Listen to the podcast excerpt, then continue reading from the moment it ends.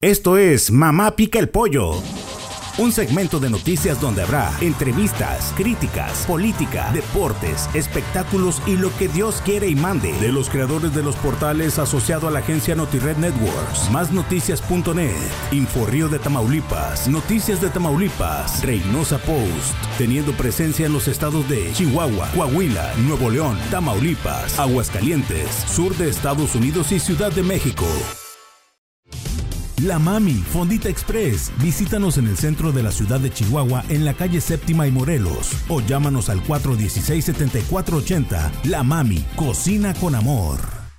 Mamá pica el pollo. No es un pollo, mijo. Es un guajolote. Comenzamos. Buenos días, buenas tardes, buenas noches y buenos días a ti, Bernardo García Medina de Santoscoy, por favor. Así es. Viudo de La France y tú de Chabelo. De Chabelo. De, de, Chabelo, para que se te quite. Invitada de lujo hoy. Bienvenida. Hoy tenemos, Rocío González. qué bárbaro. En Mamá Pica el Pollo. Pocas veces tenemos muchachas tan hermosas y, y tan agradables. Oye, ya nos decían el club de Toby. Sí, ya, ya, ya, ya. ¿Puros hombres traían últimamente o qué? Bueno, ellos decían que eran hombres, no vamos ah, a meternos en complicaciones. no, no, pero sí, hasta estuvo dirigente del PAN aquí con nosotros. Paquito Navarro, un saludo. Y Paco, Paquito. Decían que no sonreía, pero sí sonreía, sí sonríe. Sí, Paco, no. Qué buena onda. No, no, y fíjate que Paco es muy activo, muy así, pero de repente ahí estaba muy serio. Creo que te tenía venía miedo asustado, a ti. Venía porque venías medio despeinado. Y... Bienvenida, diputada. Gracias, Fer. Gracias por la invitación. Gracias, Bernardo. Muy gracias. contenta de estar esta mañana aquí con ustedes. ¿Cómo anda? ¿Cómo anda su movimiento? ¿Cómo anda? Muy bien, fíjate. Muy bien. Ando, yo estoy muy contenta porque me ha tocado visitar colonias que antes no me había tocado caminar y donde te encuentras particularidades muy importantes. Este, hay gente que es mucha más, mucho más activa. Por ejemplo, ayer caminé en Quintas Carolinas y luego estuve en una reunión en Punta Oriente y la gente quiere participar, ¿eh? O sea, de verdad la gente quiere participar, entiende, muchos de las familias chihuahuenses entienden los momentos que estamos viviendo y, bueno, este, están puestos para defender, para defender Chihuahua, para defender a sus familias, para defender eh, pues eh, sus intereses, lo que las familias chihuahuenses quieren. Entonces yo me he sentido muy arropada por los chihuahuenses. Por supuesto que te encuentras pues quienes no están contigo y hay que tener ese respeto y, pues de, eso se trata la democracia de nuestro país, de eso se trata lo que estamos defendiendo, las libertades que cada quien exprese de acuerdo a su ideología, de acuerdo a su sentir. Eso es lo que tenemos que defender y que pareciera que nuestro México se está perdiendo con esta dictadura que pretende establecer Morena en nuestro país y yo creo que más allá de, molestarme si hay priistas, soy morenista, yo, yo con todo respeto creo que así debe de ser nuestro país, en esta pluralidad de ideas, de, si quieren, de principios, de ideologías, pero que podamos estar dentro de un marco de respeto. Sobre todo, eso es lo que tenemos que defender, las libertades de los mexicanos, que no, los, que no nos los quiten y, y es lo que le hemos llevado a la gente como, como parte de las pláticas que tenemos y bueno, tenemos que salvar nuestra democracia, nuestras instituciones, nuestras libertades y con ello pues implementar una serie de, propuestas, proyectos y trabajo en el Congreso Federal. Rocío, ¿te sirvió haber pasado por el Congreso del Estado local, todo lo que aprendiste eh, en la legislatura?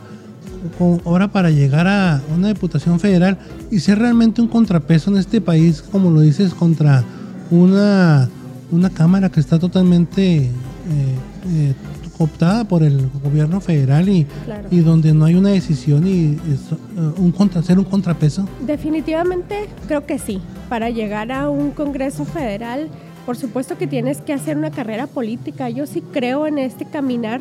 Me tocó ser regidora, me tocó ser diputada local en dos ocasiones y por supuesto que ahí vas adquiriendo tablas y, y vas entendiendo cuáles son las, los, las batallas que hay que pelear y cuáles no hay que pelear. Y aquí en Chihuahua, por ejemplo, eh, pues me tocó elegir cuáles sí iba contra el gobierno estatal y en cuáles no. Y siempre tienes que poner como, como primicia a la ciudadanía. La ciudadanía te va dictando qué hay que hacer, cómo hay que hacerlo, qué les gusta, qué no les gusta. Hay que escuchar, saber escuchar a la ciudadanía. Y por ejemplo, creo que yo en el Congreso Federal sé muy bien una lectura de un presupuesto, hacia dónde tenemos que encaminar los esfuerzos en materia presupuestal para incrementar el bienestar de las familias. Entiendo en dónde deben de subir, eh, dónde se debe recargar el mayor porcentaje del PIB para poder acelerar el bienestar para las familias y precisamente en los rubros como salud, como educación, como apoyos eh, a los menores y a los adultos, es donde aún a pesar de que se regala el dinero, que no se tienen reglas claras para poder eh, ejercer apoyos sociales, necesitamos nada más transparentar. ¿eh? Yo, yo soy una convencida de eso.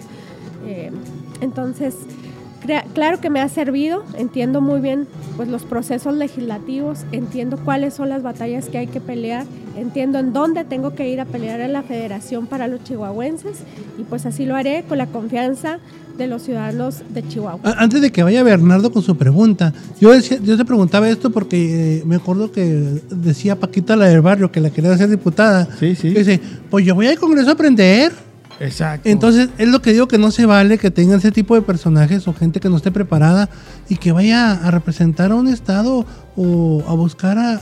Pues no estamos para aprender, el país no está para aprendices. Debe ser una carrera. Yo creo que la carrera legislativa, el servicio público es un compromiso con la sociedad. Así es. Ahora, hay un desencanto, hay un, hay un desenfreno de la misma sociedad que está harta, que está ávida, no de promesas, no de campañas, no de posturas, no de postulados sino de acciones concretas. Así es.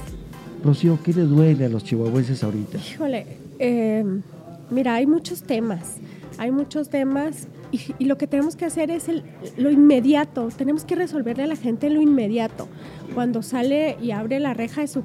Cuando llega, por ejemplo, en las noches y ve una lámpara apagada y hay, ha habido esfuerzos en los gobiernos municipales, el gobierno de la administración del ingeniero Garfio, donde me tocó ser regidora, y yo aprobé ese proyecto para cambiar el alumbrado público en el municipio porque sé que es una urgencia para los chihuahuenses. Es decir, abres la, llegas a tu casa a las 7, 8 de la noche, a veces mucho más tarde, y las lámparas iluminarias están apagadas. Dice la gente, ah, ¿dónde está?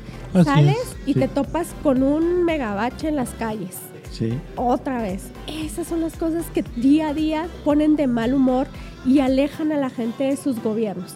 No quiero decir que no ha habido muchos esfuerzos, necesitamos recursos para ello. Por ejemplo, yo podría decirte, Bernardo, Bernardo Fer, que tenemos por lo menos en 2019 al 2021 con la desaparición del fondo minero, con la desaparición de algunos otros fondos para infraestructura, más de, un poquito más de 100 millones de pesos que ya no llegaron para pavimentación y para rehabilitación de calles de la federación. ¿Dónde está ese dinero que sí se utilizaba y sí se ejercía? Eh, como diputada local en el Distrito 18 me tocó gestionar muchísimas calles en Colonia Villa Juárez porque en mi caminar del día decían, los ciudadanos tenemos Villa Juárez, y toda la parte de Ranchería Juárez fueron las primeras colonias de nuestro municipio y somos los que nos dejaron para el final. Entonces, las cuestiones inmediatas, perdón, otro gran tema, el tema de la seguridad.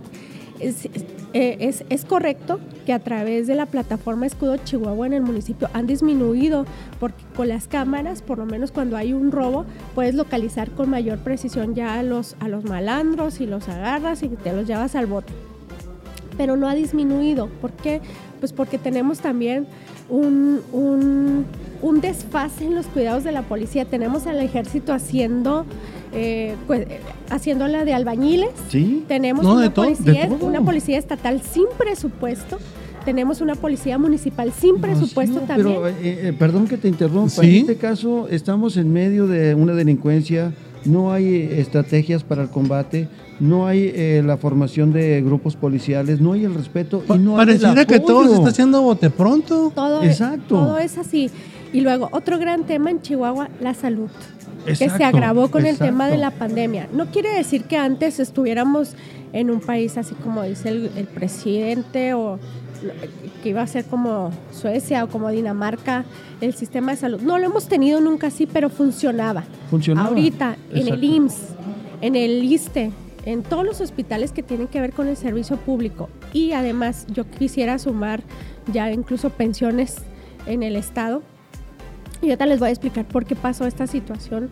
Ya no tenemos medicamentos ni siquiera para el cuadro básico. Y, y no tenemos medicamentos para hipertensión y para la diabetes. Es un reclamo de los ciudadanos el tema de salud en esas enfermedades y más cuando Chihuahua es de los primeros estados a nivel república Ah, ah. que tiene mayor eh, eh, personas con ¿A qué le atribuyes e hipertensión. esto? ¿Es a Ah, la mala administración? Sí, por supuesto, es a las malas decisiones del gobierno federal. Es cierto que hay cosas que no funcionaban y donde había corrupción, sí, tienes que sanearla, pero no tienes que desaparecer las cosas. Y el gobierno federal desapareció y dijo, allá en 2018, 2019, yo voy a hacer la licitación de medicamentos desde la federación y la voy a enviar a los estados. Ujú. Yo, Sí. déjenmelo a mí. Yo en aquel tiempo, en paz descanse, el doctor Grajeda, yo le comentaba, para mí es un error, porque por supuesto que, está, que es muy buen mensaje una, una licitación de ese tamaño, porque se supone que eh, abaratas los costos de los medicamentos, pero estás hablando de todo el país. Yo no confiaría una licitación de ese tamaño y más en el tema de salud a la federación. Yo no lo confiaría. Me dijo, pues lo vamos a hacer, Rocío, para ver, ellos traen toda la disposición, ellos tienen el dinero, ok. Háganlo. Y aquí están los resultados. Más o menos eh, la licitación me parece que eran alrededor de 5 mil claves. Una clave para quienes nos estén escuchando es, por ejemplo, paracetamol de 10 miligramos. Esa es una clave de, de- de las que se licitan en materia de salud. Pues de las 5 mil claves que licitó la federación, solamente 300 se pudieron adjudicar. Es un, Solamente Es un 300. crimen. es un crimen. Y luego no hicieron una segunda licitación para ver qué salía. Entonces, ahí lo dejaron. Y esas 300 que sí se pudieron este, adjudicar están guardadas en bodegas en México porque además no tienen cómo distribuirlas a los estados. Bueno, y a nivel local, Todavía- a nivel local también la responsabilidad de la administración pasada porque mm, hacía Oye, en la administración pasada hasta tenían este, medicamentos pirata de dudosa procedencia y que estaban los comprándolos no sé en dónde. Así es.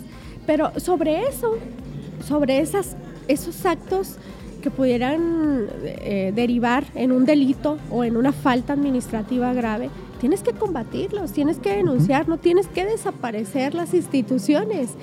Yo creo que un gran error de Morena, un gran error de Morena, y que es lo que está acabando con, con esto que hablábamos de la democracia, de las libertades, es esto está mal, desaparécelo. En lugar de decir, a ver, esto está mal, ¿en dónde está mal? Vamos a modificarlo y que continúen. Ahorita ya no tenemos exactamente. ¿Qué te preocupa de las reformas que está haciendo el presidente actualmente? Por ejemplo, de repente nos metieron una reforma ahí de la noche a la mañana de hidrocarburos que no sabemos, no- yo no supe ni cómo estuvo, que de repente aprobada. ¿Y qué te preocupa de lo que están haciendo ahorita? Me preocupa más todavía de la de, de hidrocarburos, me preocupa lo que pasó con la Suprema Corte, con lo que hizo el Senado. la Eso es gravísimo. pasada. Sí. Me- por eso ahorita eh, que platicamos antes de entrar y que hablábamos de la democracia, de las instituciones, de las libertades, el gobierno federal tiene eh, pues eh, de- levantadedos en, en el Congreso Federal, tanto en la Cámara de Diputados como en la Cámara, en la Cámara Alta, en la de Senadores. Todas las iniciativas Peligroso, están votando. Muy peligroso. Lo tiene, tiene el legislativo en sus manos, pero también tiene al, ahorita ya, pareciera que tiene al Poder Judicial. Y eso es gravísimo, porque quien no quiera ver que nos dirigimos hacia una dictadura, y, y con un transitorio, lo decías ahorita, Fer, un transitorio ahí escondido, de repente a un diputado de esos de la, de la aliados de Morena que terminan Los- haciendo los el trabajo, terminan haciendo el trabajo muy sucio, se le ocurrió poner un transitorio para cambiar el periodo de la presidencia del, del, del ministro de la Suprema, del ministro Oye, presidente. es que si siguen haciendo, pueden hacer, tontería. ay, la presidencia se va a alargar o, o pueden hacer cualquier puede. cosa, es peligrosísimo. Y ya va a quedar el precedente y van a decir, ya lo hicimos y no pasó nada. Se pasan eh, por donde quieran la constitución, las leyes, el Estado de Derecho. Y eso al final, por supuesto que le afecta. A lo mejor ahorita un ciudadano común y corriente a decir, ¿y eso a mí qué? Pues eso precisamente es lo que llevó a otros países, sobre todo en el, en el sur del continente, ahorita estar formados por un plato de comida Sí. que los llevó a que su a que el- su moneda se devaluara eh, Un millón, un Sí. millón Oye, de- y el problema de- del de- fanatismo de los seguidores de este tipo de movimientos, el fanatismo es peligrosísimo porque... Pero no me preocupa tanto ese fanatismo, eso ya no los cambian. Me preocupan los pensantes que siguen defendiendo. Yo pensé que iba a decir una Porque- palabrota. Dije, ay, no. mamacita. Pues es doctor". que debería haberla dicho, va, pero No, esas la- pensantes, muy pensantes. Es la gente que estudió, que, que, que tiene pues cierta carrera en el ámbito político también y que siempre habían estado buscando mm, eh, mejorar eh, pues a México y que ahorita aplaudan este tipo de políticas.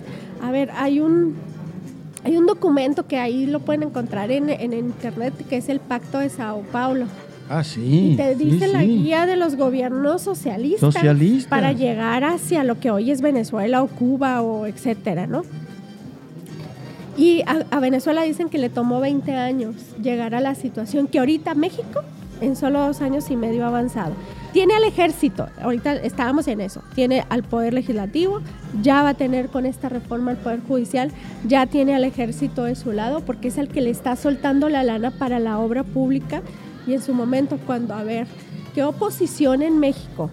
Si no es que la ciudadanía es la que tiene que poner un alto, ¿qué oposición en México le alcanza para ir contra un poder legislativo, judicial y el ejército? Así es, ¿Cuál exacto. partido político se va a atrever sin que en el camino Es que no es haya oposición, bajas? Rocío. Eso No, no, es oposición, son comparsas, son, son viles caricaturas. Ahora, estás hablando de un, un poder tan fuerte, tan, tan, tan concentrado en una sola persona que él quiere el culto para sí mismo, quiere ser parte de la historia como un gran. Se sentirá Fidel, ¿no? Sí, peor que Fidel. O sea, eh, está tan enfermo que él no está viendo que la, la población tiene que ser respetada, las instituciones respetadas, la constitución respetada. Eso de la dictadura, estamos a un paso. Estamos a un paso de que el outsourcing también. antes de que finalice esta legislatura puedan hacer una reforma para modificar el periodo del presidente y de quien se les ocurra en los gobiernos en donde ellos quieran. Lo hicieron en Baja California, recuerden. Sí, Ya sí, había sí. ahí antecedentes de violentar la constitución, de quererlo dejar al actual gobernador. Este, por, lo eligieron por dos años, me parece, porque así andaba y lo querían dejar. Un periodo de seis años. Seis años. A ver, la constitución, y así están las reglas y ahí están escritas. Eh, no es en vano. El, el magistrado callado, el ministro de la Suprema Corte Sí. callado, Sí, sí. eso preocupa. Esos hombres que se supone que son hombres de Estado, que son los que tienen que salvaguardar el Estado de Derecho, las libertades, son los que se quedan hoy callados. Eso aterra y yo sé que a las familias chihuahuenses lo que les preocupa es ahorita el empleo, sí. la seguridad, la salud. La Y a mí... O- y a- Oye, Rocío, sí, ¿te ha costado ser una diputada, no rebelde, sino una diputada que, que hace valer los derechos que, por ejemplo, que no estás de acuerdo con una cosa y votes en contra? ¿Te ha costado ser así una diputada que hace, hace valer que sus ante derechos? la ciudadanía y ante los militantes de mi partido no. Yo creo que muchos han, me han reconocido, pues, si ustedes quieren esa, esa congruencia, pero a mí no me eligió Javier Corral. A mí me eligieron los ciudadanos de Chihuahua. Exacto. Y yo con Javier. Sí, por eso- yo- por eso lo yo comentaba. Yo, siempre he sido también muy clara y así eh, en su momento lo, lo dije. A ver, con Javier, la- todas las iniciativas que llegaron al Congreso, que yo estudiaba a detalle y consideraba que podían ser buenas para mejorar las finanzas del Estado y que iban a repercutir en mejoras para la ciudadanía, lo hice. Dos reestructuras de la deuda y las voté a favor.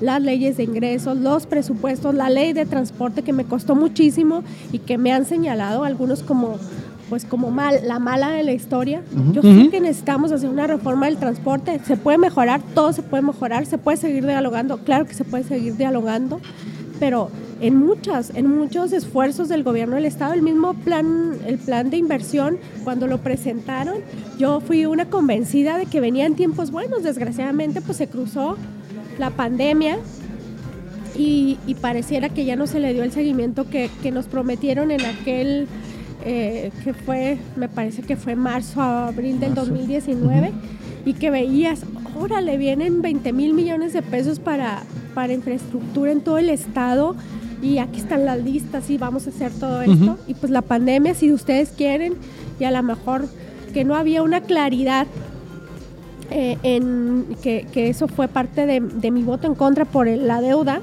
eh, la, la deuda en este año que la que querían contraer en febrero. Así es. Yo, yo les preguntaba, a ver, preséntenme los avances del plan de inversión, ¿cómo me están pidiendo 1.900 millones de pesos más para inversión? Si no sé en qué se gastaron los 20 mil que decían que se habían gastado. Es Para que sí, no, Oye, y, y si, si ha evolucionado internamente, eh, bueno, en esto, después de lo que pasó, ¿ha evolucionado la política o, o- o- o- porque digo, pues vamos a, un- estamos con un régimen que va directo y tú eres una diputada que dijo, no, espérate, no. Y algunos diputados que dijeron no. Eh, sí, sí cambió el partido en, este, en esta percepción de, oye, vamos por el bien, o ¿sabes qué? Hay represión de parte de, de la línea y ya nos, ya nos agarraron y nos golpearon. Yo creo que sí, de alguna manera voy a utilizar la pala- una palabra que no me gusta mucho, pero empoderas a los demás. Cuando alguien es capaz de decir no por esto, los demás empiezan a decir que no. A lo mejor en su momento exacto. pues hay, Sí, hay como un porque Sí hace falta. Y me preguntaban ahorita, hacia el interior del partido y con la ciudadanía, creo que no ha habido este, repercusión negativa en cuanto a mis posturas cuando se trata de decir no. Pero por supuesto que en gobierno del Estado tengo las puertas cerradas y no puedo hacer ninguna gestión. Eso es importante. Qué bueno, no, no, y me, y me gusta porque espero que esta, esta eh, tu forma de ser continúe siendo así en la legislatura federal, que es lo que necesita este país, gente que no sea diputado borrego, que sean diputados que vayan y vean por el, por el bien del Estado y en este caso será del país y que sigan así. Eh, Yo hacía una reflexión, Fernando, en estos días que pues te pones a reflexionar en el caminar, vas, caminas, te regresas a veces con, con cierto pesar porque hay familias que no le están pasando nada bien en Chihuahua. Y, y- y no es fácil ser político, no es fácil ir a representar los sueños, la esperanza de miles y miles de familias, no es fácil, pero lo hago con la convicción de que también sé que cuando las cosas se hacen bien, sí puedes devolverle a la mayoría de las familias, a veces te quedan esos huequitos donde, oiga, este, pues a mí nunca nadie me ha ayudado en nada. Y otros que te dicen, oiga, gracias por la pavimentación, gracias por gestionar el agua, gracias por ges- gestionar el drenaje, gracias por los apoyos escolares. Y otros te dicen, no, a mí nunca me han ayudado en nada. Entonces hay dos, algunos se te quedan ahí, pues hay que tratar de que cada vez esto evolucione. Es, es difícil en el sentido de que sientes esa carga y no puedes bajo ninguna circunstancia rajarte y cuando te sientas en la silla olvidarte de lo que viste. Quien y lo los ha de hecho, Chihuahua no se rajan. Oye, pero quien lo ha hecho, en Mi- serio, yo no entiendo cómo lo han cómo pueden vivir con esas cargas cuando No, no se ves- puede. Rocío, Rocío, ¿cómo es para llevar un lastre que se llama Javier Corral en una acción legislativa? Pues mira, yo, yo, yo de Javier lo único que puedo decir es que esperaba mucho más de él. Yo sí pensé que era un demócrata. Yo sí pensé que era una persona de, que, que salvaguardaba el Estado de Derecho. Cuando él me deja de hablar o me cierran las no se puertas del Congreso, del- de, perdón, del, del Ejecutivo en cuanto a gestiones, en cuanto a apertura, cuando ya no te vuelven a contestar un mensaje y no son mensajes para ti, o sea, no son mensajes de cuestiones para Rocío, para la ciudadanía. Te das, eh, cuando me preguntan, ¿qué Javier Corral? Pues una mayor, mi mayor decepción a lo mejor en estos cinco años como legisladora, porque yo sí creía que era un hombre que defendía las libertades. Y cuando te dejan de hablar entiendes que pues que es un teatro, que lo que se sube a decir aún y se subía y que muchos estábamos convencidos de por ahí es, por ahí es, independientemente de su personalidad, que esa yo no me meto y que la respeto, porque sé que eh, mucha gente me decía es que es así, es así, y yo dije, veces- sí, puede ser como A veces los que sea". discursos convencen y luego decepcionan. Diputada, te deseo lo mejor de los éxitos. Gracias, te invitamos Fer. a regresar una vez más después al Mamá Pica el Pollo para que nos cuentes de tus avances. Claro que sí. Este, interesante, interesante. quedamos No cambies, no cambies nunca, eh. No, No, no, cambies, no. sigue siendo así. Eh, no seas borrego. No, no, no, ni levantadedos, ni agachona, porque el pueblo lo que requiere es gente comprometida como, como Rocío. Y yo creo que decirle a un señor gobernador, eres mi mejor y peor decepción, o sea, mi mejor porque No es es la fácil. única más, es lo más difícil. Y, Porque y- y yo esperaba creo que... mucho más de él, por supuesto. Pero además Gracias. ya, y gracias a ustedes y para, para, pues para despedirme, Yo quiero decirles que así son los chihuahuenses. ¿eh? Los chihuahuenses pelean todos los días por sus hijos. Yo tengo también el mío, un hijo de 20 años, y yo quiero que siempre me voltee a ver. joven, ¿cómo que 20 años? Sí, tiene 20 años. No, tú sí estás viejito, Bernardo. Sí. Y- Gracias, Y, yo gracias, quiero gracias. que ese hijo mío siempre voltee a verme con orgullo y diga, Claro. mi mamá nunca se Claro sí. doblegó y no fue una levantada de dedos y, y siempre luchó por lo que estaba Claro, que convencida. sea lo mejor, sí. Muchas Bernardo, gracias. te agradezco mucho por acompañarte a No, qué Mamá el Pollo. agradecido y soy a yo. Rocío González por Gracias, acompañarnos. Rocío. Gracias, este fue una edición más de Mamá que pica el pollo. Y recuerde que si no es un pollo, es un guajolote. ¡Nos vemos! Mamá Pica el Pollo una producción de NotiRed Networks México. Los contenidos aquí presentados no son nada serios y por eso nadie debe escuchar este programa. Coma tacos y tripitas.